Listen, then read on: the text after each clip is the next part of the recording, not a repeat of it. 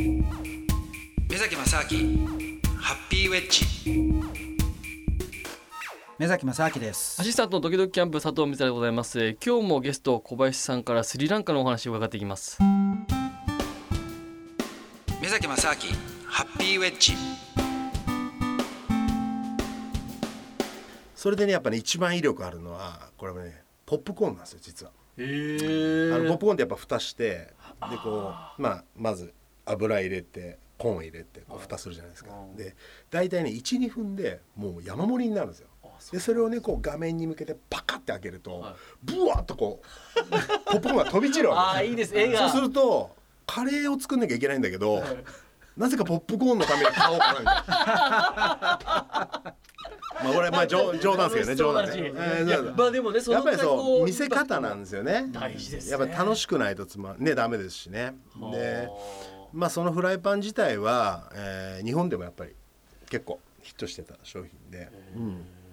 でもやっぱり最初にですよ、いきなりそのテレビショッピングをやろうと思ったところで、そのそんな簡単にねテレビのコネとかってないんじゃないですか、そこがですねあのちょっと真面目な話なんですけどね、私がその二十数年前に行った時の、まあ、パートナーがいましてスリランカ人なんですけど、まあ、そのパートナーも、えー若い頃、まあ、日本で仕事してたりして、まあ、日本語もペラペラな、えー人間なんですけど、まあ、その彼がですね、まあえースリランカで、えー事業を成功してかなりあの人脈を持ってる、うん人間で。まあ、あのテレビ局にもねもちろんコネがあったんですけど、ただね本当の話するとテレビショッピング始まるまでやっぱり2年半ぐらいかかってるんですね。うんえーで最初まあ、えーテレビ局にこのテレビショッピングっていう、まあ、ビジネスモデルを持ち込んだ時にやっぱりあの国がね今勢いがいいので、まあスポンサーもいっぱいいるわけですよテレビ局に。そうするとなぜそのスポンサーの、ね、方からお金もらえるいい時間に物を売ってね稼がなきゃいけないんだと。そんなことしなくても今いくらでもいいんだよっていうのがまあ2年半前で。でなかなかやっぱり受けていただけなくてですね。で最終的にまあその私のパートナーの大親友の、まあ、シアターテレビってまあいわかんないですけどねシアター TV っていう曲がありまして、そこがじゃあちょっと一回やってみようかと、まあ、受けてくださったんですね。うん、それでまあスタートになったんですけれどもいまだにねやっぱりそのテレビの中で物を売ってテレビ局が収益得るってまだいまいち理解してないような気がする。スリランカは、うん、そこはやっぱねなかなか理解が難しいねだってそれまでテレビショッピングってスリランカになかったんですよね、あのねたまにインフォマーシャルと呼ばれるまあ撮ったやつをこう合間合間に流すようなものはあのよくあのブルブルって痩せるようなねものがあったりとか。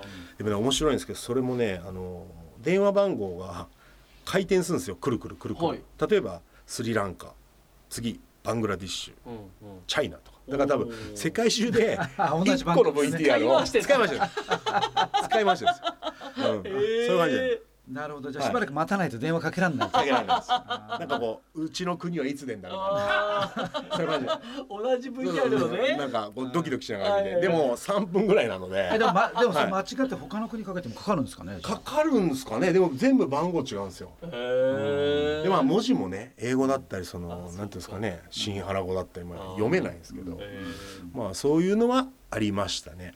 やっぱりライブでねこう物を売るようなものっていうのはやっぱりなかっってことはもうですねスリランカ初だったんですよね。初ですね。あのーまあその時ちょうど目崎さんも来ていただいたんですけど、はい。ね記者会見までしてね。そうなんですよね。ちょうど僕がだから2回目ぐらいに、そうですね。スリランカえースリランカに行った時に、ちょうど記者会見の日だったんですよね、そうですね。記者会見の日で。まあ僕もちょっとびっくりしたんですけど、はい。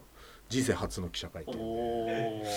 であのまあなんかね喋れとか言われちゃって、でけ結構なかなかと演説しましたよね。演説したんですけど。演説したんですけどね、はい。まあ僕二十何年言ってるんですけど、新原語も英語も実はダメなんですよ。え？あそうなんですね。そうなんです。それがねすごい恥ずかしいですけど僕の言ったあのパートナーがはい。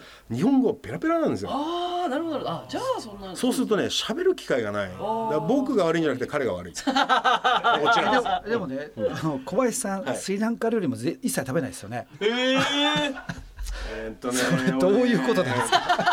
あのちょっとラジオだからこうガタイが今見えないでしょうけどはいはいはい。意外とね胃腸が弱いんです。あこのこのがたいスパイスにやられやすくてあであと辛いのが食べれない。あ そんな長くいるけども。でいるけどダメですね。へー。だって一緒にスリランカに行動してて、はい。スリランカ料理はねだって僕が例えば初めてスリランカに行った時とか、それはスリランカ料理食べたいじゃないですか。連れてってくんないんですよ。すいません。自分食べれないからね。そうそう和食にしますか？イタリアンにしますか？今日本から来たばっかりでなんで和食行くんですか？ごめんなさいごめんなさい。本当そうですね、うん、本当ねダメなんですよね。あんまりスリランカのことす好きじゃないんじゃないですか？もしかして。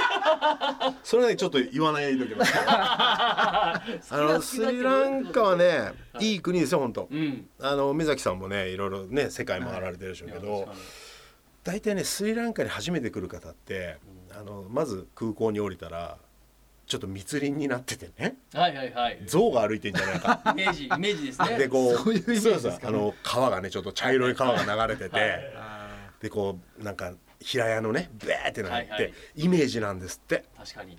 でも大体99%の人が帰り住みたいっつって帰る国なんです。ええこれは僕には分かんないですけど。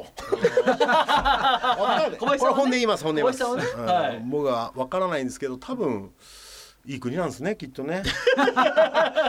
冗談です冗談。ですえでも、はい。そもそも、その一番最初にはい。スリランカに行くきっかけっていうのは何だったんですか、それねあのこれはちょっと深い話なんですけどね、はい。あの当時私は、えー世田谷の二子玉川っていうところでおおあの自分のお店をやってた飲食店やってて、でそこのお客さんにですねねなんかそうな週に2回ぐらい同じ時間に来る白髪の謎のおじさんがいてですねおおじいさんですねもはうでその、まあ、お客さん常連さんになったんですけども、まあ、ある日突然「お前時間あるんな。らはい。スリランカ行ってみねえか」っていきなり。すごい誘いですね。これねとんでもない展開なんですよ。それ。だって店やってたんですよ、そうなんですよ。でなんか暇そうに見えたんですかね俺 時間があるな。なんかわかんないですけどね時間あるんなら行けと。それであんな面白い国もないしまあその人はあの岡山の人だったんですけどね。まあわしが連れてってやるけんおお来いと。で僕は即答したやついや行かないですと。まあまあそれはもうね確かにね 急に言わなんれても。で行かなきゃいけないのかと。はうん。であまりにもねやっぱ誘いが多くてですね。あなんだいぶ。いやもうすぐ1年ぐらい僕行かないって言い続ましたから。1年間ずっと言ってたんうんずっと言ってたんですよ。そのおじさんもすごいですね。すっごいですね。い 確かに。なんかね諦めない。なんかの罠かなと思うぐらいしつこかったわけですよ。この続きはまた来週です「